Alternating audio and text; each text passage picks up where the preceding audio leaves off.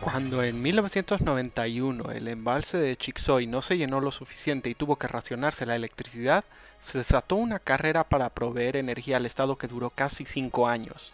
Fue una dura competencia en la que se hicieron grandes fortunas y sobre la que aún planean sospechas de corrupción.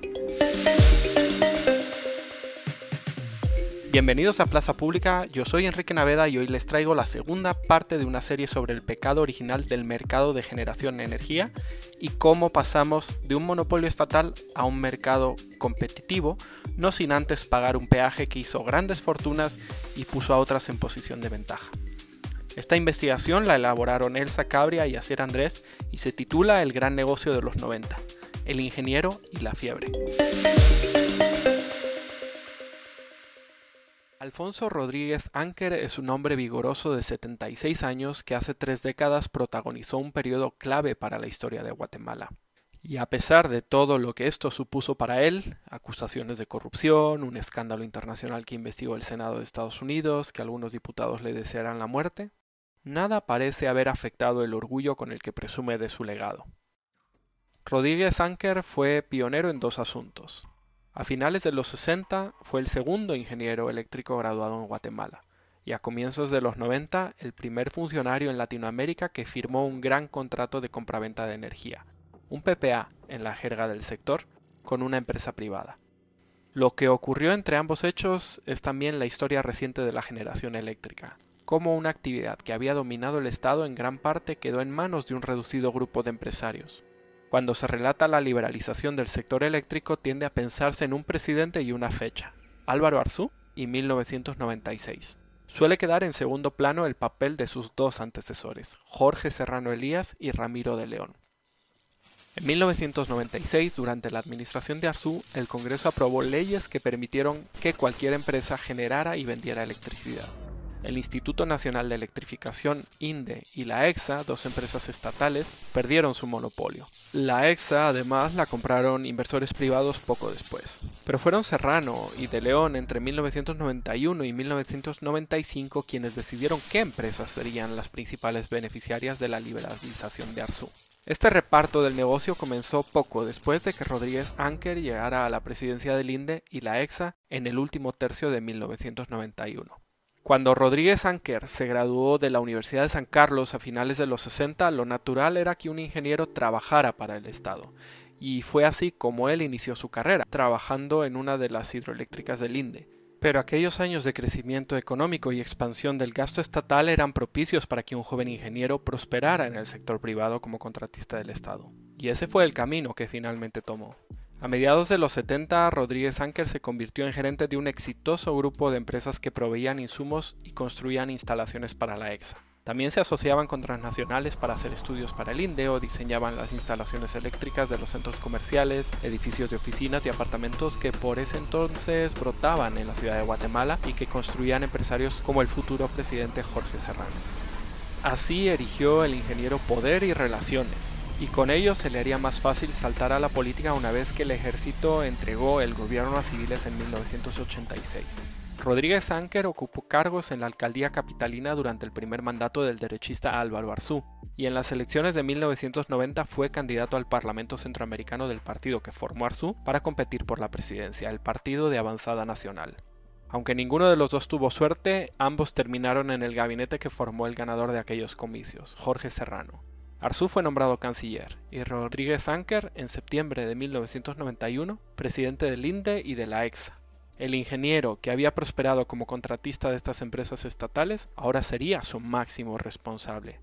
Cuando se hizo cargo, el sector eléctrico se encontraba en un momento decisivo. La demanda de energía crecía rápido, se necesitaba más suministro, pero desde la inauguración definitiva de la hidroeléctrica Chixoy en 1986 no se había puesto en marcha proyectos de generación significativos. Esto provocaba riesgo de escasez si algo le sucedía a Chixoy. No es que el INDE no supiera cómo solucionar el problema. Había planes detallados, debía construir varias térmicas y al menos otras tres hidroeléctricas, entre ellas la de Chulac, en el río Cabón, que llevaba erigiéndose desde 1979. El INDE sabía que carecía de los recursos y que estas obras se ejecutarían con participación privada, como explicaban en un documento de 1992. El INDE llevaba ya años invirtiendo en mediciones y estudios, especialmente de hidroeléctricas, con la idea de que empresas privadas las desarrollaran. La geotérmica de Sunil ya había sido concebida como un proyecto público-privado. Una empresa israelí había ganado una licitación organizada por el INDE en 1991 para operar esta central, pero algunas empresas privadas parecían tener otros planes que no consistían en invertir siguiendo las normas del Estado. La nueva constitución ya había establecido que cualquier particular podría participar en el sector eléctrico, y desde 1986 existía una ley que eximía de ciertos impuestos a quienes desarrollaran proyectos de energía renovable. Esto había incentivado que grandes empresas planearan generar electricidad. En el momento en que Rodríguez Anker asumió la dirección del INDE, varios de los ingenios azucareros estaban decididos a producir energía quemando los residuos de la cosecha. Esto de hecho ya había ocurrido en 1990, cuando la EXA adquirió una pequeña cantidad de energía del ingenio Pantaleón durante la zafra. Otros ingenios albergaban la misma intención. En los primeros meses de 1991, considerando la factibilidad de generar energía eléctrica a base de excedentes de bagazo, proyectamos hacer más eficiente nuestra fabricación de azúcar para obtener más exceso de bagazo y empezamos a hacer mejoras en el equipo. Esto es una cita de Ramón Campoyo, uno de los principales propietarios del ingenio Madre Tierra, en un documento interno al que se accedió para este reportaje. Además, grupos industriales como las familias Sarimani, Ayau, Torreviarte o Gutiérrez Bosch ya tenían autorización para construir hidroeléctricas. Estas grandes empresas que querían entrar en el sector sabían que la legislación del momento no impedía al Estado comprar electricidad a generadores privados. También eran conscientes de que la EXA, que entonces atendía gran parte de la demanda de energía del país, podía contratarles a dedo. Aunque era de propiedad estatal, la EXA funcionaba como una empresa privada, exenta de las leyes de contratación pública. La compra de energía al ingenio Pantaleón en 1990 se había hecho de manera discrecional. Esta primera adquisición marcó el camino de lo que sucedería después. Grupos poderosos llevaban años planificando vender energía al Estado y ahora en el INDE y la EXA había un funcionario dispuesto a comprarla. Poco después de que Rodríguez Anker tomara posesión, se concretó un viejo temor. Algo le sucedió a Chixoy. Aquel año fue de larga canícula y lluvias tardías. El embalse de la hidroeléctrica no se llenó lo suficiente y el gobierno tuvo que racionar la electricidad en algunos lugares hasta 18 horas al día. El ingeniero reaccionó ordenando la reparación de una central estatal que funcionaba con combustible. Entré, reparamos la turbina de gas y antes de Navidad salimos del racionamiento, recordó Rodríguez Anker. Pero a partir de entonces el miedo a que los apagones se repitieran incentivó a los funcionarios a actuar.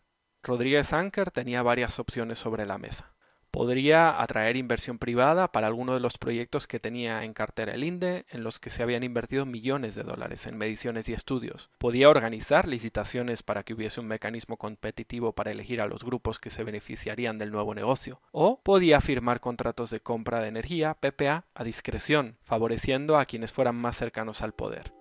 Rodríguez Anker, quien se define como un ferviente admirador de los procesos de privatización, especialmente del modelo chileno, eligió esta última opción. Tres meses después de asumir la presidencia del INDE y la EXA, el ingeniero ya había firmado un gran contrato para comprar electricidad. Se construiría la mayor central térmica del país hasta ese momento. En dos barcazas amarradas en Puerto Quetzal, Escuintla, se instalarían 20 enormes motores diésel que consumirían 4.000 barriles diarios de combustible búnker sería la segunda mayor fuente de electricidad para el país, la más contaminante y la primera central privada de la región. La fiebre por el negocio eléctrico había comenzado. La versión de Rodríguez Anker de cómo se fraguó este negocio es sencilla. A finales de 1991 Guatemala había superado los racionamientos pero necesitaba energía lo antes posible. Entonces surgió una oportunidad. Estados Unidos había prohibido meses antes perforar pozos de petróleo en sus aguas nacionales. Empresas que se dedicaban a construir barcazas generadoras de electricidad que se usaban para esta actividad quedaron sin pedidos. Texas, Ohio tenía estas barcazas y así firmamos el primer PPA de Latinoamérica, nos dijo Rodríguez Anker. Después Texas Ohio le vendió a Enron en no sé qué términos, prosiguió, pero toda la responsabilidad de ese contrato la tengo yo, ni Jorge, refiriéndose a Serrano Elías, ni nadie. Él no supo del pago de comisiones ni de un grupo de empresarios guatemaltecos que se resguardaban detrás de una sociedad panameña llamada Sun el Rey Sol. Pero años después Enron quedó en medio de un escándalo de fraudes y corrupción, y una comisión del Congreso de Estados Unidos se metió a husmear en sus cuentas. Entonces quedó claro que todo fue un poco más oscuro de lo que cuenta el ingeniero. El informe que elaboraron los congresistas, publicado en 2003, dejó al descubierto cómo se gestó el negocio. Un grupo variopinto de empresarios formó Sun King. Entre ellos estaban dos exdeportistas con conexiones con la élite y la política, Osvaldo Méndez Bruger y Marco Antonio Lara Pais, y un naviero de 25 años, Henrik Preus. Era una empresa de cartón que solo existía sobre el papel en Panamá y cuyas sedes eran un apartamento en Miami propiedad de Lara Pais y las oficinas de Preus en Ciudad de Guatemala. El propósito probable de Sun King, según establecería la investigación de los congresistas, era atraer a empresas para participar en la privatización del sector eléctrico de Guatemala. Ellos carecían de experiencia o el capital suficiente para invertir, pero tenían buenas conexiones políticas, tan buenas como para conseguir que la EXA adjudicara un PPA a quien se asociara con ellos. Sun King buscó interesados y a través de Raúl Arrondo, un cubano americano que se dedicaba a vender plantas eléctricas en Guatemala, encontraron a Texas Ohio Power. A esta empresa le ofrecieron un trato. El gobierno de Guatemala le adjudicaría el suministro de 110 megavatios hora de potencia durante 15 años, alrededor de un 10% de las necesidades de energía del país en 1991. A cambio pedían un beneficio querían un pago mensual del 6% de los ingresos brutos del negocio. Esto representaría una cifra cercana a los 64 millones de dólares del momento. El dinero debía recibirse en dólares, libre de impuestos y depositado en cuentas bancarias fuera de Guatemala. Los nombres de los socios de Sun King no figurarían en documento alguno. El pago se debía camuflar por un gasto relacionado a compras de combustible. El interés por ocultar los pagos y el hecho de que Texas Ohio fuera a pagar una suma millonaria a un grupo de personas cuyo mérito principal, en palabras de la empresa, había sido convencer al gobierno de Guatemala de firmar el contrato, levantaron sospechas. Los casi 64 millones eran una comisión legítima o un soborno que Son King repartiría con las autoridades de la exa o la presidencia. Los senadores estadounidenses se inclinaron por sospechar que lo segundo era más probable, pero lo cierto es que su gobierno nunca persiguió este presunto delito. Pagar sobornos en otros países es ilegal en Estados Unidos.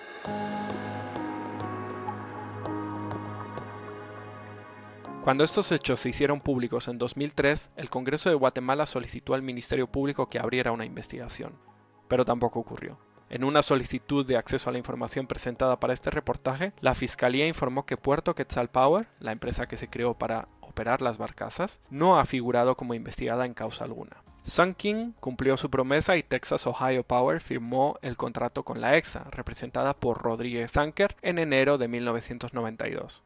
Como EXA era formalmente una empresa privada, el contrato se otorgó a dedo sin necesidad de ninguna justificación. Poco después, por dificultades para obtener financiamiento, Texas Ohio Power vendió el contrato a Enron. Esta empresa pagó casi 2 millones de dólares por el PPA y mantuvo el compromiso de que Sun King recibiría su 6%. Enron era una gran transnacional que logró con facilidad apoyo del Banco Mundial para financiar el negocio. Las barcazas se inauguraron en febrero de 1993 y desde entonces hasta agosto de 1995, Sun King recibió alrededor de 200 mil dólares mensuales de comisión. A partir de entonces, Enron recompró a Sun King su derecho a recibir el 6% a cambio de 12 millones de dólares. Poco después también permitieron que uno de los socios de Sun King, Henrik Preus, se convirtiera en accionista. Enron le vendió el 50% de las barcazas, lo que le convirtió en uno de los principales beneficiarios del negocio eléctrico hasta su muerte en 2010, cuando su helicóptero se desplomó en Itzapa, cerca de las barcazas que hicieron su fortuna. El contrato inmediatamente alimentó las sospechas de corrupción que perseguirían a Jorge Serrano y Rodríguez Anker. El Congreso citó en varias ocasiones al ingeniero y lo cuestionó por el negocio y sus enemigos parecieron multiplicarse. Una vez, durante una interpelación, el diputado Obdulio Chinchilla, un poderoso congresista que sobrevivió a dos atentados, le dijo, Ojalá si ponen una bomba en el edificio, esté usted dentro. Lo acusaron de todo tipo de actos de corrupción. Comprar maquinaria sobrevalorada, vender en secreto acciones de la EXA, otorgar a una empresa de televisión por cable de su propiedad el derecho a usar los postes del tendido eléctrico según la prensa de la época. Fui atacado políticamente porque esa es la cultura del país, dijo el ingeniero. No es casualidad que el contrato atrajera tanta atención. Aunque los detalles de cómo se gestó permanecieran ocultos durante años, había algo que ya resultaba evidente. Era un negocio fabuloso, la clase de actividad en la que los empresarios y diputados querían involucrarse. Todo en el contrato estaba orientado a garantizar una rentabilidad sustancial para la empresa. La EXA se comprometía a pagar por el costo de las barcazas como si estuvieran siempre funcionando a su máxima capacidad y a remunerar a los inversores con un aumento del 3% cada año. Además, compraría al menos el 50% de la energía que generasen. Aunque los pagos serían en quetzales, los precios se fijarían en dólares y se actualizarían automáticamente si aumentaban los precios del combustible para proteger a la empresa de devaluaciones y oscilaciones de costo. Se eximió a Enron de impuestos de importación y combustible. EXA le garantizó que tendría prioridad para cobrar antes que otros proveedores y le adelantó 7 millones de dólares. Según las previsiones de Enron publicadas en la investigación que haría el Congreso de Estados Unidos, el costo de construir las barcazas era de 95 millones de dólares. De esta cifra, 71 millones provendrían de un préstamo del Banco Mundial y 7 millones serían el adelanto de la EXA. Los inversores aportarían casi 14 millones de dólares. A cambio tenían garantizados como contrato 203 millones en utilidades, 14 dólares por cada uno que invirtieran como mínimo. La cifra aumentaría en función de la energía que lograran vender. Esta era una inversión que se pagaba en tres años y el resto de la duración del contrato eran beneficios, dijo un inversor del sector eléctrico que pidió no ser identificado. Cuando en 2001 la CEPAL realizó un estudio sobre el PPAs en Centroamérica, concluyó que el de Enron era uno de los más lucrativos de la región, con una rentabilidad de casi el 26%.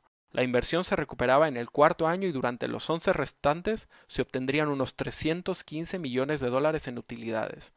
En la actualidad, una rentabilidad razonable en un proyecto similar sería del 10%, menos de la mitad, explicó el inversor. Víctor Moreira, un directivo del sindicato del INDE en aquellos años, comentó que las autoridades decían que si no se garantizaba que fuera un buen negocio nadie iba a venir a Guatemala. Pero este, añadió, era un negocio idílico. Rodríguez Anker sostuvo que los precios que se pactaron no eran malos y que el contrato debía ofrecer garantías porque Guatemala era vista como el moroso que no paga sus cuentas. No había otra opción, dijo. Pero también explicó que el contrato buscaba abrir el mercado a la inversión privada y que para ello había que ofrecer precios, había que ofrecer rentabilidad. Si uno quiere ir rápido, tiene que apretar el acelerador, dijo Rodríguez Anker. De haber tenido tiempo, es posible que la administración de Serrano hubiese firmado más contratos con Enron y quizá con Sun King, siguiendo el mismo modelo de las barcazas. Un documento de la compañía de 1993 muestra cómo en su cartera ya figuraban dos proyectos adicionales al de Puerto Quetzal, uno en Puerto Barrios y Zabal y otro identificado como Guatemala 2. Pero el intento de autogolpe de Estado de mayo de 1993 terminó con el presidente y con Rodríguez Anker y con ellos también terminó el periodo de gracia de Enron. Con la nueva administración de Ramiro de León cambiaron algunos protagonistas, pero el guion fue idéntico. Funcionarios vinculados al PAN como Leonel López Rodas o Guillermo Rodríguez Maguat volvieron a ocupar cargos clave en el sector y de nuevo se adjudicaron PPA a discreción. A Serrano solo le había alcanzado el tiempo para finalizar uno. Su sucesor, en cambio, otorgó contratos sin cesar durante dos años, 1994 y 1995. La EXA siguió suscribiendo PPA como y con quien quiso. Sus beneficiarios fueron los azucareros y entre ellos uno en especial, Ramón Campollo Codina. Este empresario, entonces un azucarero no muy conocido, logró que el gobierno de Ramiro de León le adjudicara a dedo la generación de 220 megavatios hora, el doble de lo que obtuvo Enron.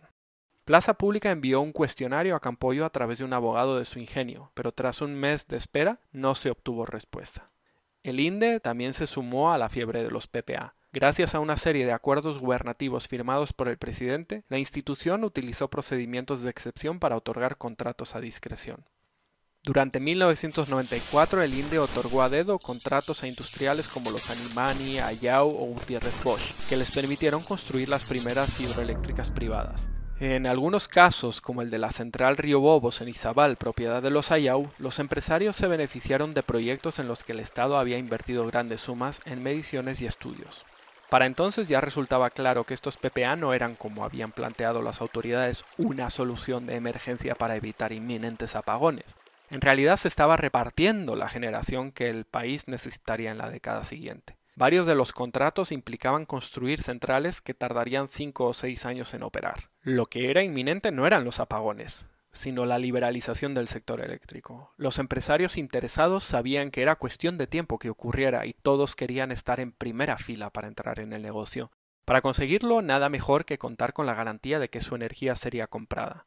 Nadie empieza ni un proyecto de 5 megavatios sin un PPA, explicó Moreira, el sindicalista. Con él se consigue un préstamo, se pagan los estudios de factibilidad y se construye la planta, añadió. La figura de Rodríguez Anker estaba muy ligada a Serrano. Era la niña bonita de Serrano, dijo de él un funcionario en una ocasión, por lo que no ocupó altos cargos durante el gobierno de Ramiro de León. Pero su influencia se extendió sobre este periodo.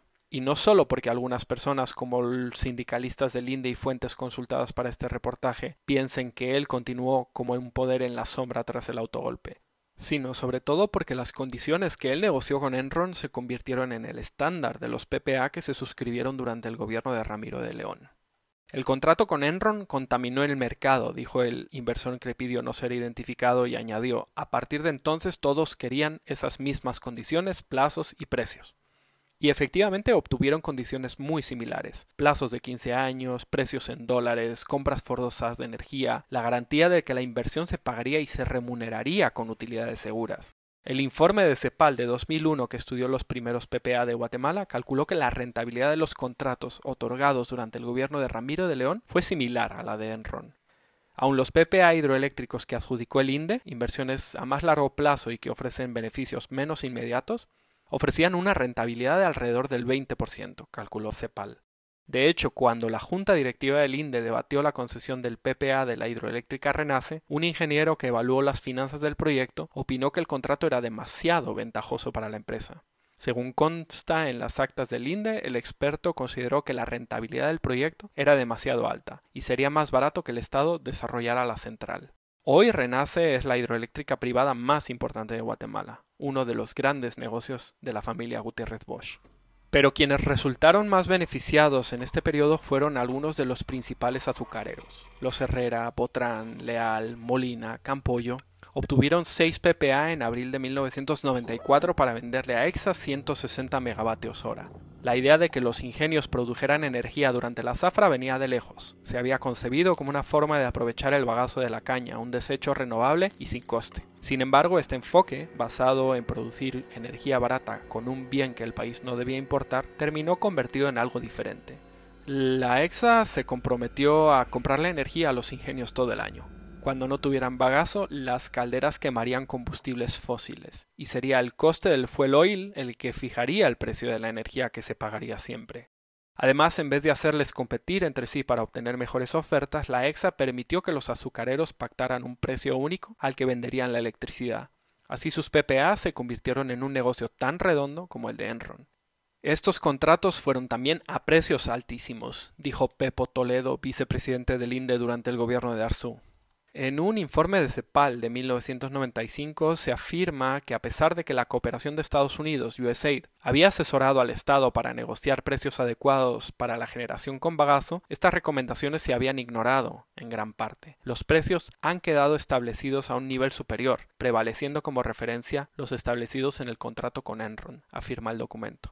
En su informe sobre PPA de 2001, CEPAL estableció que la rentabilidad de los contratos con los ingenios era de alrededor del 25%, casi tan elevada como la de Enron. En un escrito elaborado por la gremial de azucareros, Asasgua, y remitido a Plaza Pública, los empresarios reconocieron que uno de los retos del momento fue establecer un mecanismo para calcular los precios a los que venderían su electricidad a la EXA. No existían referencias de los costos reales de producción de la energía ya que el Estado era el único generador, expusieron. Sin embargo, en su opinión, la fórmula de establecer el búnker como precio de referencia, que fue idea del Estado según explicaron, fue un acierto. Las autoridades decidieron usar de referencia el precio de dicho combustible, que en su momento tenía un valor estable y resultaba en precios de electricidad muy competitivos, dijeron. Cuando se firmaron estos contratos en abril de 1994, pareció que los azucareros se habían repartido la generación de forma equitativa. Sin embargo, pronto fue evidente que este proceso tenía un claro ganador, Ramón Campollo. El empresario logró contratos para sí mismo y como había hecho Henrik Preus con Enron, se convirtió en el hombre en Guatemala para otra compañía estadounidense, Teco Energy. Para ellos conseguiría dos grandes PPA. Inicialmente, Campollo había formado parte del grupo de azucareros que obtuvieron contratos con la EXA. Su ingenio le vendería 40 megavatios hora a la empresa estatal Pero este PPA, sin mayor justificación, se fue ampliando y ampliando y ampliando hasta convertirse en uno de unos 100 megavatios hora, según muestran las modificaciones de los acuerdos consultados para este reportaje. Campollo solo pretendía producir unos 20 megavatios hora en su propio ingenio, así que logró que la EXA le permitiera variar las condiciones del PPA. Los 80 megavatios hora restantes se podrían generar con carbón, un insumo contaminante y no renovable que además debía importarse. Así, lo que comenzó como un contrato de 40 megavatios de bagazo terminó siendo el origen de la primera central carbonífera del país, la de San José en Massa Quintla. Campollo logró ampliar aún más el contrato. Este finalmente consistiría en construir una planta de 180 millones de dólares que vendería 120 megavatios de energía producida con carbón a la EXA. Una vez logrado este acuerdo en 1995, Campollo vendió el PPA a Teco y a otro inversor y se quedó con un 8% de las acciones de la empresa que formó. En el año 2000, Teco recompró esta participación cuando San José comenzó a operar. El esquema se repitió con otro PPA de 78 megavatios adjudicado por la EXA en 1995. Este contrato permitió construir la central La Alborada en Escuintla, que funciona quemando combustible búnker. Primero Campollo logró un contrato, después lo vendió a Teco y se quedó con el 12.5%, que Teco también recompró después de empezar a funcionar. En este caso, Teco sí informó que había pagado 4 millones de dólares a Campollo por sus acciones. Según el informe de CEPAL de 2001, el de Alborada sería el PPA más caro de todos los firmados en el periodo, con una rentabilidad del 31%. Cuando Álvaro Arzú alcanzó la presidencia en 1996, sus dos antecesores ya habían adjudicado PPA para generar 600 megavatios hora de energía al año, y el Estado estaba obligado a comprar esa electricidad durante la siguiente década y media. En la presidencia de Arzús se decidirían los detalles de la liberalización, cómo funcionaría el mercado, qué empresas estatales serían privatizadas, pero nada de eso afectaría a las compañías que ya tenían firmado sus PPA. Aunque aún no existía un mercado libre, en la práctica el mercado había sido abierto a unos cuantos y repartido en negociaciones opacas. Guatemala había convertido al sector eléctrico en un negocio lo suficientemente lucrativo y seguro como para atraer a grandes capitales. Para Rodríguez Anker, en esto consiste su legado. Las líneas aéreas, dijo con orgullo, venían cargadas de ejecutivos del sector eléctrico. Abrimos un periodo de inversión, añadió. Atrajimos empresas que invirtieron cientos de millones de dólares. Hoy exportamos energía hasta Panamá. No está mal para un país del tercer mundo, ¿no?